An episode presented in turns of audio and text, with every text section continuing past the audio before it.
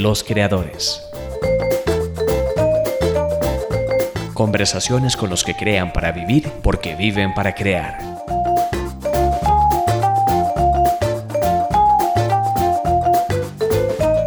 Un podcast producido por Arquetipo, Arte y Comunicación. Hoy con Aura Elena Prada, actriz y presidenta de la Federación Iberoamericana Latinartis y de Actores, Sociedad Colombiana de Gestión. ¿A qué le tienen miedo los actores ticos? ¿Miedo a perder qué? Si en principio y como suele osadamente generalizarse, no tienen mucho. Esa es la provocadora pregunta que Aurelena Prada nos lanza en este episodio de Los Creadores, al hablarnos de la defensa de los derechos de propiedad intelectual de los intérpretes del audiovisual. ¿Y por qué hablar del miedo? Porque este, a la par de la ignorancia y la apatía, son los principales obstáculos que suelen impedir al conjunto de artistas de un país agremiarse y luchar juntos por sus derechos. Esto lo sabe bien Aurelena, pues ella, como actriz colombiana, enfrentó estos mismos obstáculos en su país, cuando intentó movilizar a sus colegas para organizarse y demandar el respeto de sus derechos. A lo largo de este episodio, nos referimos en varias ocasiones al caso colombiano, con el propósito de encontrar pistas, puntos en común y enseñanzas que aplicar al contexto costarricense, pues nuestros actores, bailarines, locutores y humoristas tienen también derechos garantizados que no están reclamando, y ya es momento de hacerlo. Esta conversación constituye la tercera entrega que hacemos desde los creadores sobre las actividades que se encuentra realizando Interarties Costa Rica. Para eso pueden escuchar los episodios 2 y 3 de este podcast. Todo esto con miras al decimotercer Foro Iberoamericano de Interpretaciones Audiovisuales, que se realizará en nuestro país el 7 y 8 de diciembre de 2016, en conjunto con la Federación Latinartis. Auralena nos visitó en el mes de octubre para promover este foro, facilitando información y ayudando a aclarar dudas sobre el tema de propiedad intelectual a los artistas, productores y distribuidores. Durante esa visita grabamos este podcast y esperamos que sirva también para multiplicar estas ideas. ¿A qué le tenemos miedo cuando hablamos de este tema? ¿A quedarnos sin trabajo? ¿A que nos tilden de sindicalistas, asumiendo que eso es algo malo? A terminar peleados con posibles patrones y ser incluidos en una imaginaria lista negra. Como lo demuestra la experiencia, muchas veces los temores son infundados, y la precaución excesiva puede ser quizás más peligrosa que otras amenazas más reales, porque conduce a la inmovilidad, la inacción y al tóxico conformismo. Los dejo con Aurelena, con la esperanza de que algunas de estas percepciones puedan ser cambiadas no sin antes recordarles suscribirse a este podcast y compartirlo con las personas que creen necesitan oírlo. Gracias por escuchar.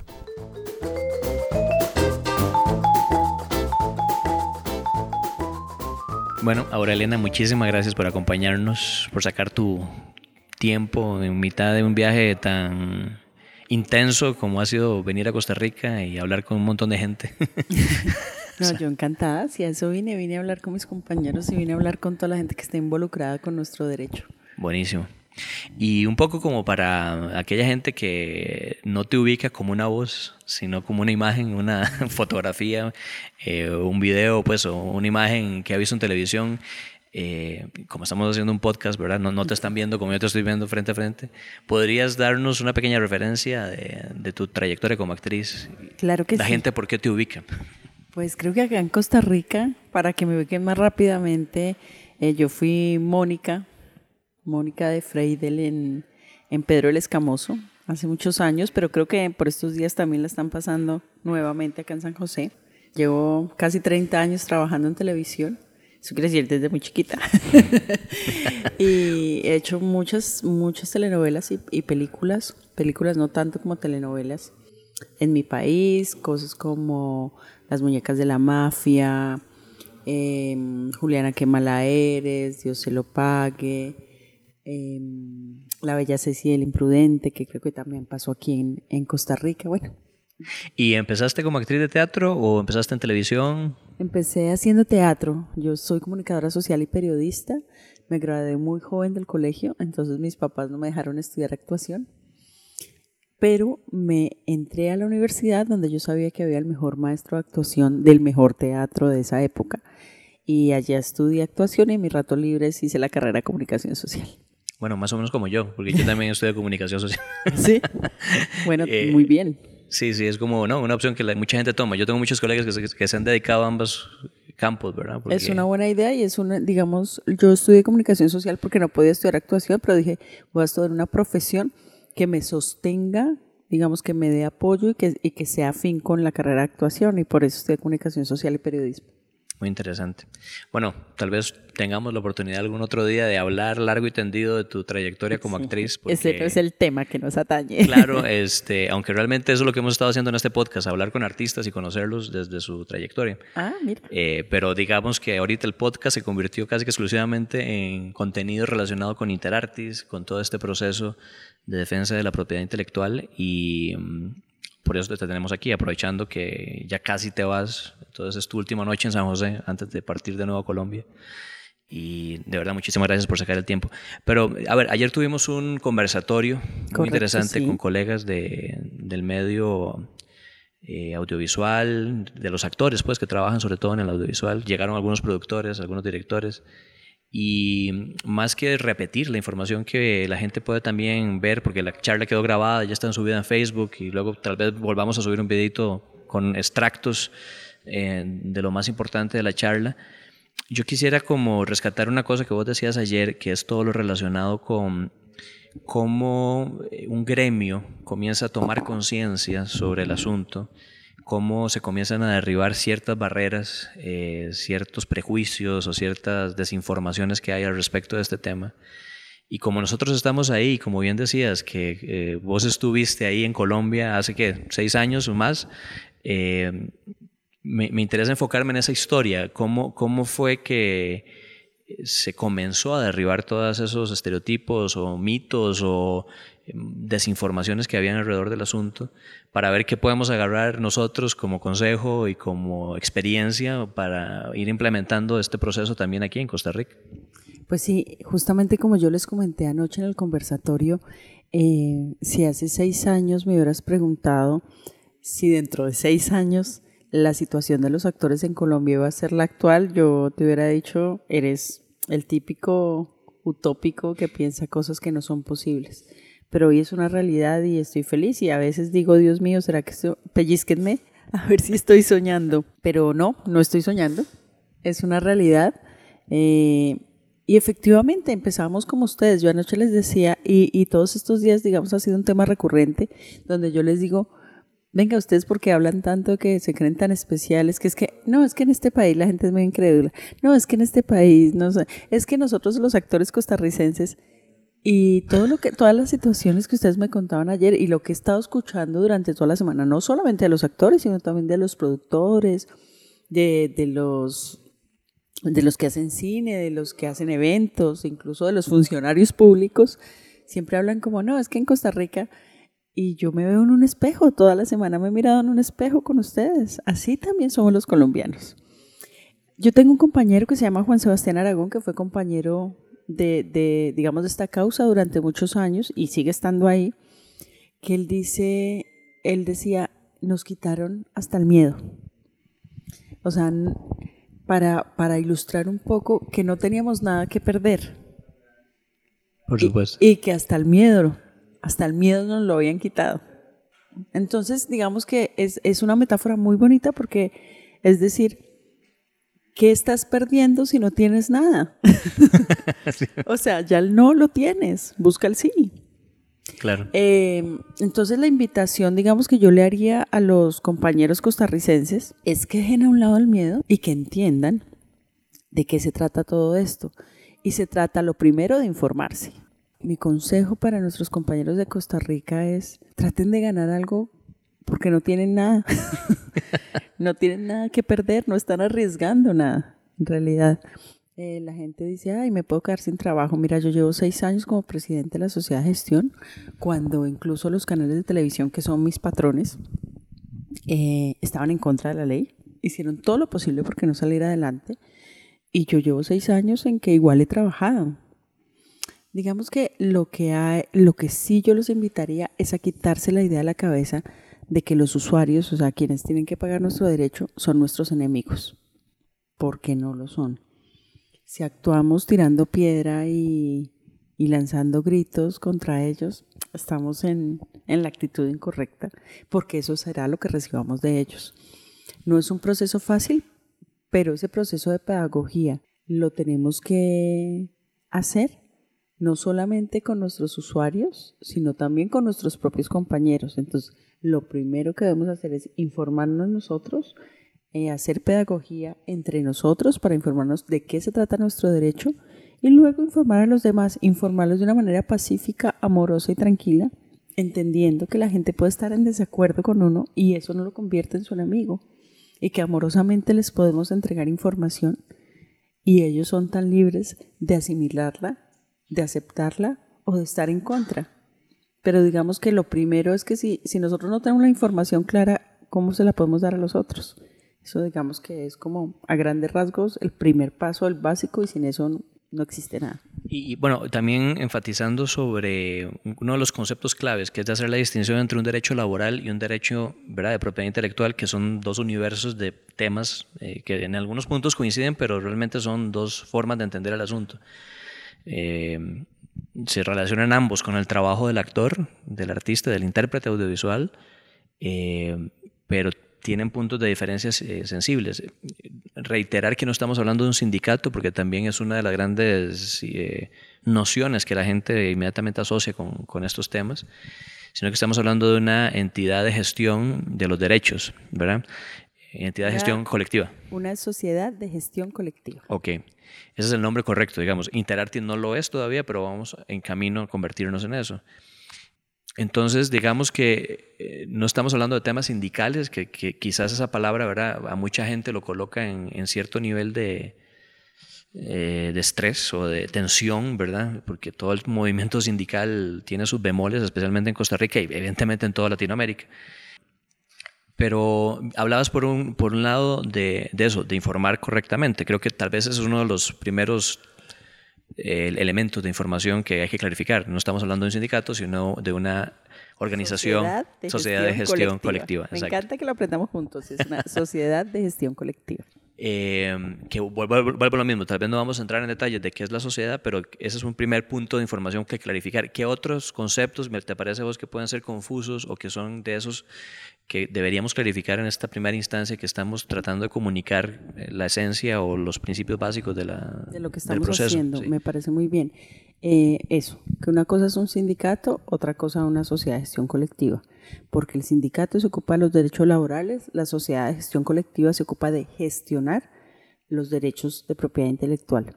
Específicamente, el derecho que tenemos en Iberoamérica es el derecho de remuneración por comunicación pública, que incluye también la puesta a disposición. En algunos países también el alquiler, que digamos ha ido desapareciendo con el tiempo, y en otros países la copia privada, como en Ecuador, por ejemplo, en España, donde igual han tenido dificultades al respecto. Pero entonces, digamos, para no, para centrarnos, el derecho que nos ocupa en este momento a través de Interartes Costa Rica es un derecho que no está conquistado y que se llama remuneración por comunicación pública. Ese es el derecho que queremos conquistar. Es un derecho que tienen nuestros compañeros artistas músicos, tanto compositores y autores como intérpretes, a través de la ley 6683 de 1982, pero que nosotros todavía no, no, no tenemos. Entonces ese derecho a remuneración por comunicación pública podría hacerse haciendo una pequeña modificación, es decir, incluyendo a los intérpretes audiovisuales en esa ley 6683. Digamos que suena bastante sencillo y en realidad lo es. Póngase a hacerlo para que ok, entonces yo creo que esa es una segunda distinción importantísima. Eh, bueno, más bien dos distinciones. Yo creo que el tema del recaudo, ¿verdad? Por, por, eh, por la transmisión o el uso de la imagen del artista, del intérprete en comunicación pública. Y una tercera la vertiente política, ¿no? O sea, cómo la, nos tenemos que convertir en, agentes políticos, en parte del accionar político, lidiar con el Congreso, la aprobación de una ley o la modificación de una ley en este caso, y eso es tal vez otro de los brazos o de las vertientes de trabajo de la organización, ¿verdad? Exacto. ¿Qué, qué queremos conquistar? El derecho a remuneración por comunicación pública. ¿Cómo lo podemos conquistar? De dos maneras. A través de la adhesión de Costa Rica al Tratado de Beijing, que es un tratado sobre interpretaciones audiovisuales, o a través de la modificación de la ley. En este momento el Tratado de Beijing ya está radicado en la Asamblea de Diputados, con lo cual vamos un paso muy adelante, ya están los estudios técnicos, el proyecto, si mal no estoy, es el 20.014 y la idea es que nosotros, acá los actores de Costa Rica, nos pongamos las pilas, como decimos en Colombia, a, hacer el seguimiento que está pasando con nuestro tratado. Una vez que ese tratado eh, Costa Rica adhiera a él, cuando haya 30 países que lo hayan ratificado en el mundo, ya va un poco más de la mitad, ese tratado entrará en vigencia. Y cuando entre en vigencia, entonces Costa Rica, tres meses después de que eso suceda, debería implementar una ley que sea acorde con el tratado. ¿Cuál sería esa ley? Hacer la modificación, la inclusión de los intérpretes audiovisuales en la ley 6683. Que es la ley de, derecho, autor. de derecho de autor y conexos. Correcto. Correcto. Ok, entonces es interesante que hay que como, ¿verdad? Eh, enfilar los esfuerzos hacia darle seguimiento a la aprobación del Tratado de Beijing en la Asamblea Legislativa de Costa Rica, que es, digamos, lo que va a eh, generar el efecto dominó de la modificación de otras leyes nacionales. Perfecto, lo entendiste muy bien. Entonces los pasos son informarnos qué es lo que estamos conquistando, ya el qué lo sabemos, como a través de la ratificación, de la adhesión de Costa Rica al Tratado de Beijing. Y una vez que esté eso listo, la modificación de la ley. Ya después nos ocupamos de lo otro. Primero nos bañamos y después nos ponemos las medias y los zapatos, pero no nos podemos poner los zapatos si ni siquiera nos hemos bañado. Y ahora, devolviéndome un poco al tema de cómo manejar eh, este tema de los temores, las resistencias. Eh, hablemos por un momento de los colegas actores, porque hay que enfrentar esto también de diferentes frentes, valga la redundancia. Eh, hablemos de, los colegas actores, eh, desde tu experiencia con lo que pasó en Colombia y con lo que has visto acá en este poco tiempo. me decías que hay muchas coincidencias, pero ¿cuáles son como e, esas, esas primeras impresiones o comentarios que tal vez generan una percepción negativa de lo que está pasando? La primera percepción negativa se da siempre entre los actores y entre otros gremios que están involucrados con la ley por desinformación, por ignorancia. Eh, y una vez se sabe algo, se malinterpreta y dice me voy a quedar sin trabajo, me van a acusar de sindicalista. Acabamos de decir, esto no es un sindicato, esto tiene que ver con otra cosa. Eh, voy a ser vetado, no voy a volver a tener trabajo. Cosa que no es cierta toda la gente en Colombia que estuvo involucrada con la ley, nosotros que hemos estado en la sociedad de gestión colectiva, seguimos trabajando, seguimos trabajando porque el tema no es lo que haces, sino cómo lo haces. Si lo haces con decencia, con justicia, con verdad, no hay ningún problema. Yo también les, les invito a los compañeros de Costa Rica que entiendan una cosa. Em, yo sé que Alejandra Portillo ha estado liderando pues con un grupo de compañeros este, esta actividad que no es nada fácil y es muy ingrata. Y yo en algún momento le he dicho a Alejandra, mira, tú le dices a la gente una vez, dos veces, pero la tercera ya no se lo dices, porque es que parece que te estuvieran haciendo un favor a ti. Y es todo lo contrario, tú le estás haciendo un favor, un favor que nunca te van a perdonar, porque así somos los seres humanos.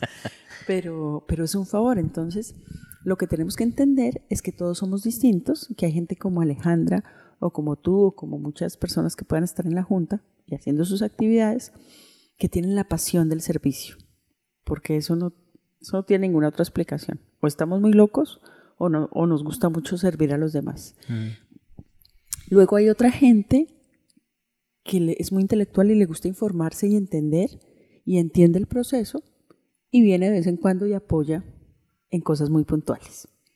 Hay otra gente que no entiende nada, pero que es súper apasionada y que dicen que ayudo, que es maravilloso, porque es lo que llamamos en Colombia los indios, porque en general nos gusta hacer caciques, pero indios no.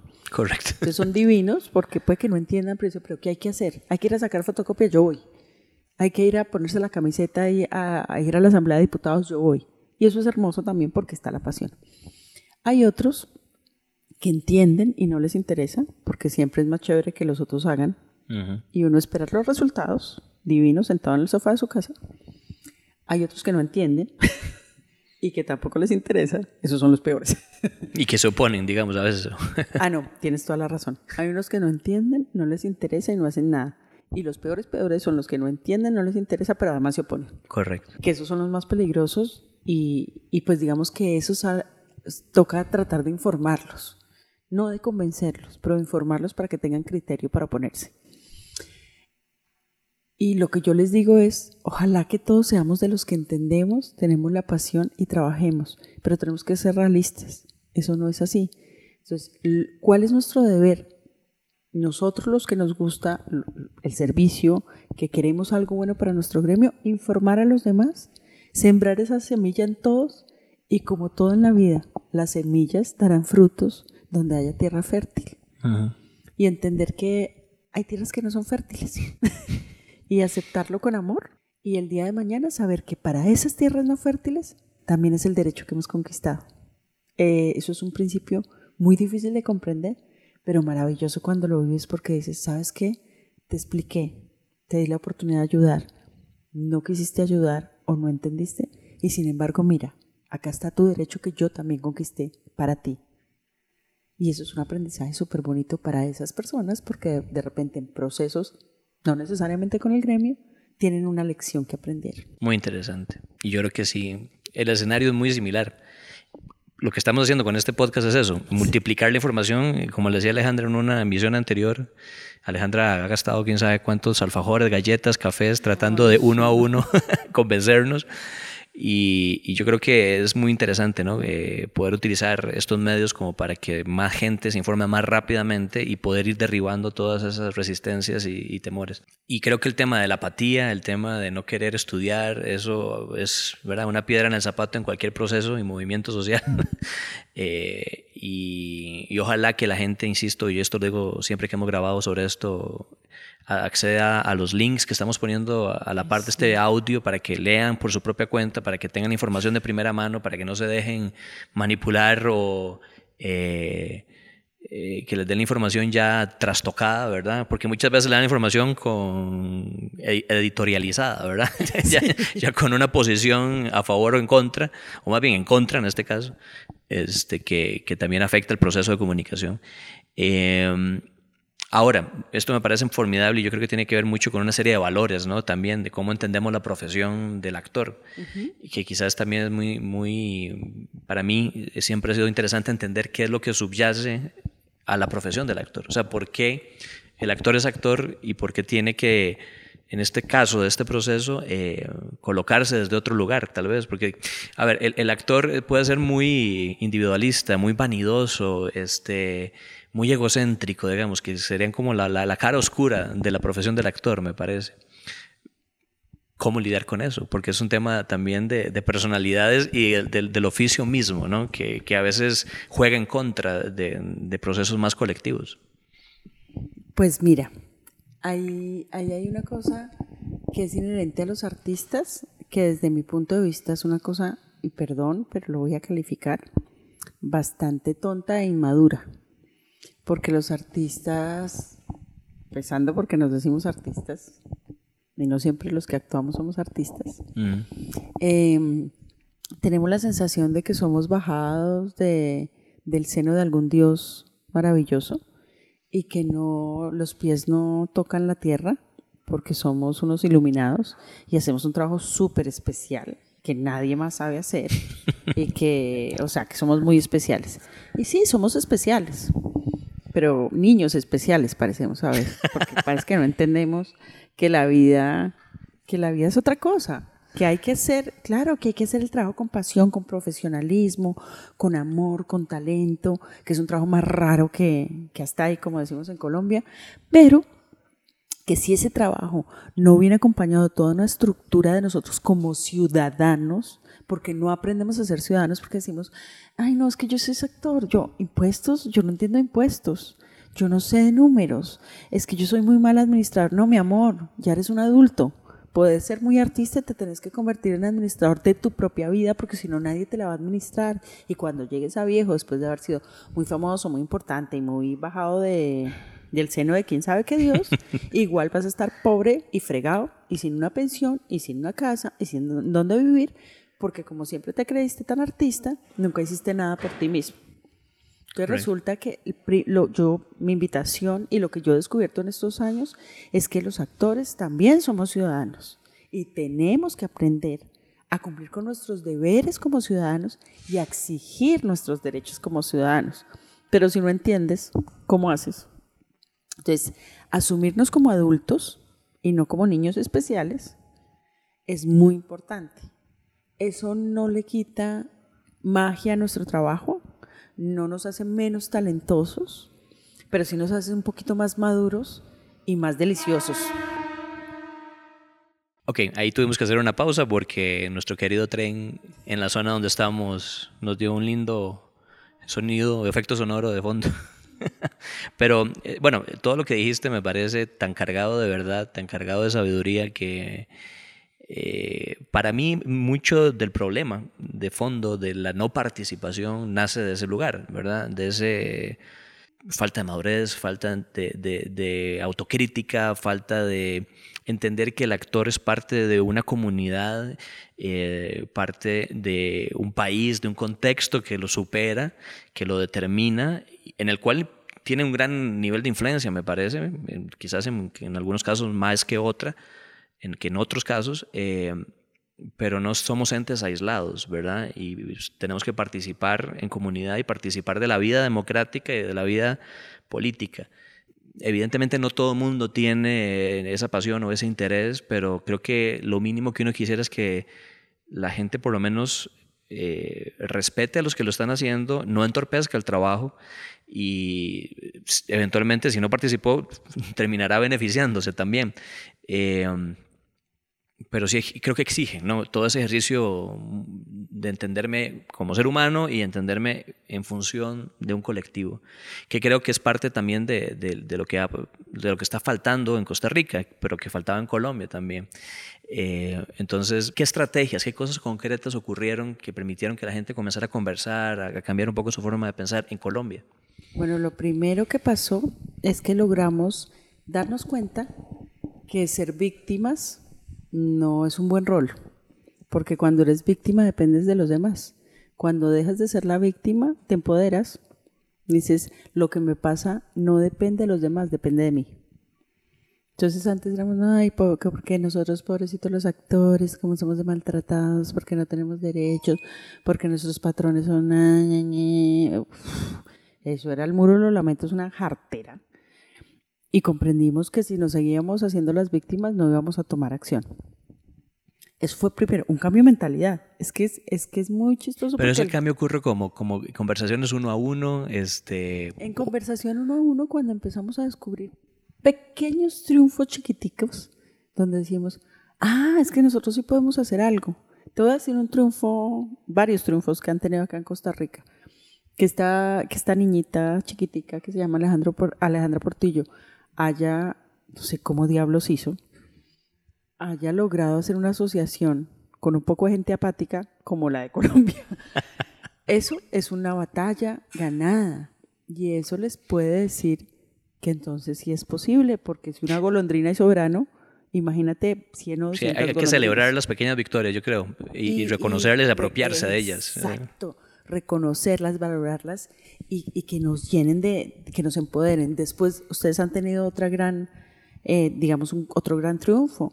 Ustedes están con los países más poderosos de Iberoamérica en una federación.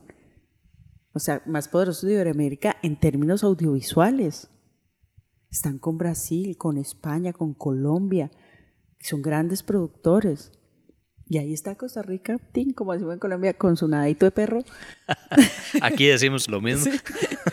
Con su nadito de perro, tin, ahí va a Interartes Costa Rica. Eso también es un triunfo. Te voy a decir otro triunfo. Esa sala de ensayos de ayer en la Compañía Nacional de Teatro, donde había más de 25 personas interesadas en escuchar. Y dato adicional, el video que subimos ya lleva, supera los 250 reproducciones en 24 horas. Eso significa que hay una cantidad de gente súper interesada que no pudo llegar por las circunstancias que sean, pero el interés y la atención existe. ¿Les dio curiosidad? No me importa si escucharon los primeros dos minutos de la charla, porque si escucharon los dos primeros dos minutos de la charla ya se enteraron de cosas. Entonces, eso también, esas son las pequeñas batallas que ustedes tienen que valorar y no pueden despreciar. No pueden, o sea, no se pueden quedar en la cosa. Es que los costarricenses somos así y eso, nosotros no paramos bolas. Y es que, no, no se peguen de lo que no está pasando, péguense de lo que sí está pasando. Lo que sí está pasando es que ustedes tienen una asociación, lo que sí está pasando es que pertenecen a una federación de más de 12 países iberoamericanos. Lo que sí está pasando, Pablo, por Dios, están, trajeron a una federación de, de 12 países, incluida la delegación de OMPI que viene a los eventos, a su país. Y este año Costa Rica es sede de esos eventos que se hacen anualmente en muchos lugares del mundo, pero te estoy diciendo que estamos hablando de Lisboa, de Madrid, ¿sabes?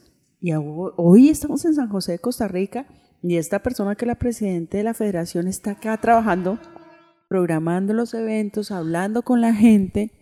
Si tú no crees que es una victoria muy importante para ustedes, entonces yo los invito, uno en la vida siempre se puede parar desde dos orillas desde la orilla donde todo se ve oscuro y mal, que siempre encontrarás cosas para ver de esa manera, y desde la otra orilla donde ves todo luminoso y todo lo que está bien.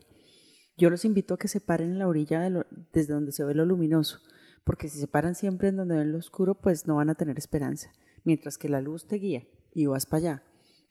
Hay una cosa que yo quisiera compartir con la gente que esté oyendo esto y es que durante a ustedes también hay otra victoria. Yo les voy a decir todas sus victorias porque veo que no la tienen así como, no las tienen asumidas. Bien, asumidas.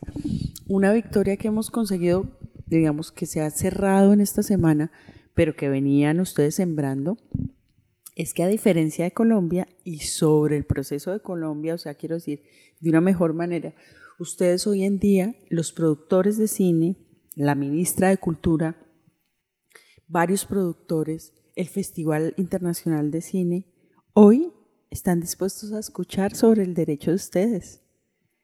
Ustedes tienen la oportunidad de hacer pedagogía con ellos antes de la ley. A nosotros no nos tocó eso y no tuvimos esa oportunidad. Nosotros nos tocó ir al Congreso y toda esa gente que además estaba desinformada, muchos de ellos, que se pusieran en contra sin habernos dado la oportunidad de explicarles. Acá había un problema de actitud de, mm, como de un cierto prejuicio, ¿no? Como a la defensiva. Y poco a poco, con, con el trabajo de hormiguita de, de Alejandra y con, y con mi experiencia y mi habilidad, eh, pues hicimos un equipo en el que ella venía sembrándoles la, la información a esta gente y yo vine y les expliqué, hey, no hay nada que temer. Y si quieres temer algo, déjame te cuento para que sepas, para que tengas bien, bien, bien fundados tus miedos. Que si quieres tener miedo, yo te doy los argumentos, pero los argumentos correctos. Entonces, eso es otra cosa, eso es una victoria que ustedes tienen que nosotros no tuvimos. Claro. La oportunidad de explicarle a los otros gremios involucrados en su derecho de qué se trata.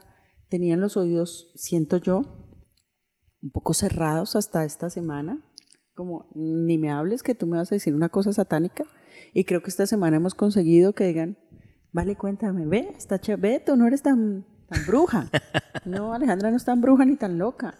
Ni nos quiere matar a, ni quiere acabar con la producción audiovisual. Es que ah, de eso quisiera hablar, para ir ya cerrando un poco la conversación, porque esos son los otros mitos y temores y resistencias del otro lado de la acera, ¿verdad? Estamos, eh, esto es evidentemente un derecho que eh, beneficia directamente al intérprete audiovisual, en donde se incluyen actores, actrices, bailarines, humoristas, locutores, ¿verdad? Eh, dobladores. Dobladores. Ah, Todo lo que tenga que ver con interpretación, Pablo. Okay. O sea, es muy fácil cuando tú te preguntes, ¿tal, tal artista tiene el derecho?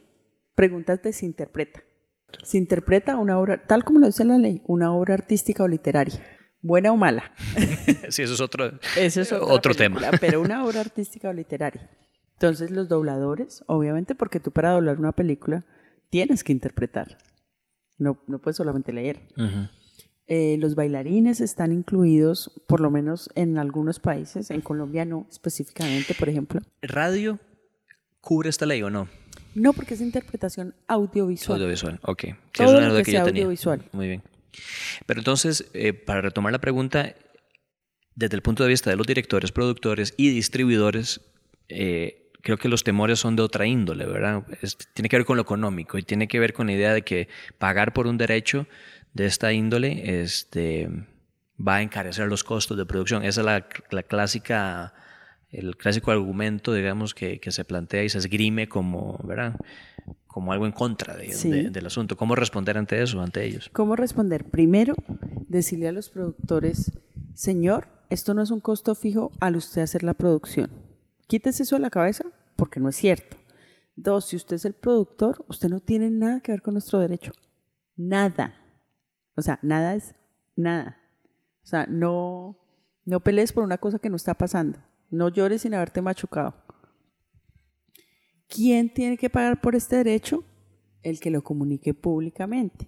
Cuando el productor, hablamos de un canal de televisión, cuando un canal de televisión es productor de la obra y exhibidor de la obra, la comunica públicamente, sí tiene que pagar. Pero hay una cosa que es muy importante que también le comuniquemos a los que sí tienen que pagar, que son los que comunican públicamente, que normalmente las tarifas están en términos de porcentaje. ¿Eso qué quiere decir? Que es proporcional al ingreso.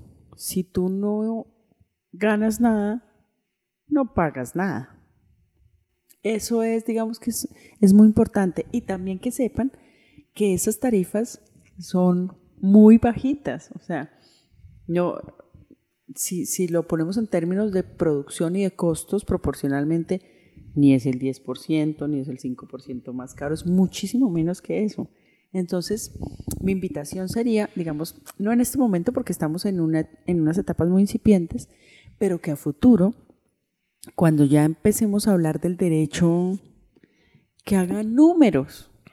A nosotros nos ha pasado en Colombia que vamos a negociar con los usuarios y es como, no, es que eso es muy caro muy caro. Y entonces yo les digo, hagamos una cosa, echémosle números, hagamos las cuentas de los números reales, pues para saber si nos vamos a pelear o no, porque primero sepamos qué tan duro nos vamos a dar en la jeta, perdón la, la expresión, porque así decimos en Colombia. Y entonces cogemos y decimos, ¿cuántos son ingresos? Tanto. Ah, bueno, el impacto al repertorio es este porcentaje. Y esta es la tarifa. Ah, no, entonces estamos hablando de tanto. Y ah, sí, sí es eso. Ah, es que yo pensé que era mucho más. Yo pensé, calcule pues uno meterse en una pelea sin saber de cuánto estamos hablando. Entonces, es muy importante, es, o sea, como retomando, los productores no pagan este derecho. Como productores no lo pagan. O sea, esa es una verdad, puños. Y los, los que comunican públicamente sí lo deben pagar en proporción a los ingresos que reciben por esa explotación pero esa proporción es muy chiquitica. Y lo otro que hay que decirles, tírele números. Haga, cuentas, haga el cálculo a ver si de verdad es que usted se va a quebrar pagando ese derecho. Y diciéndoles, es un derecho. Cuando dicen es un impuesto, ahí hay que abrir los ojos como si le fueran a echar gotas y no, señor, eso no es un impuesto, es un derecho.